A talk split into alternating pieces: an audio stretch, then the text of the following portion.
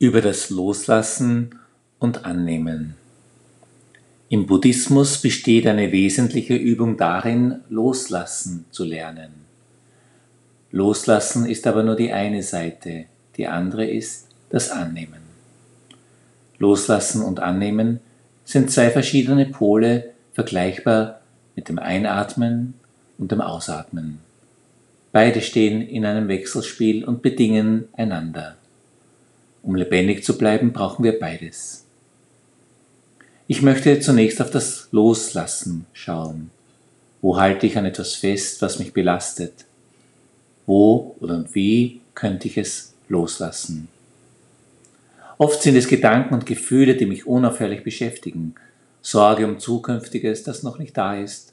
Oder Nachdenken über Vergangenes, das nicht mehr zu ändern ist. Mir hilft es da manchmal, alles einfach niederzuschreiben, ohne Zensur, so wie es aus mir herauskommt. Wenn ich zehn Minuten geschrieben habe, klappe ich das Schreibbuch zu und fühle mich freier. Manchmal sind es Menschen, die mich sehr beschäftigen. Entweder weil ich sie verletzt habe oder weil sie mich abweisend behandeln oder weil ich mit ihrem Charakter nicht zurechtkomme. Mir hilft es da manchmal, für diese Menschen zu beten und ihnen Gottes Liebe zu wünschen. Manchmal entscheide ich mich dann, ihnen bewusst und ehrlich entgegenzutreten oder mich vor ihnen zu schützen.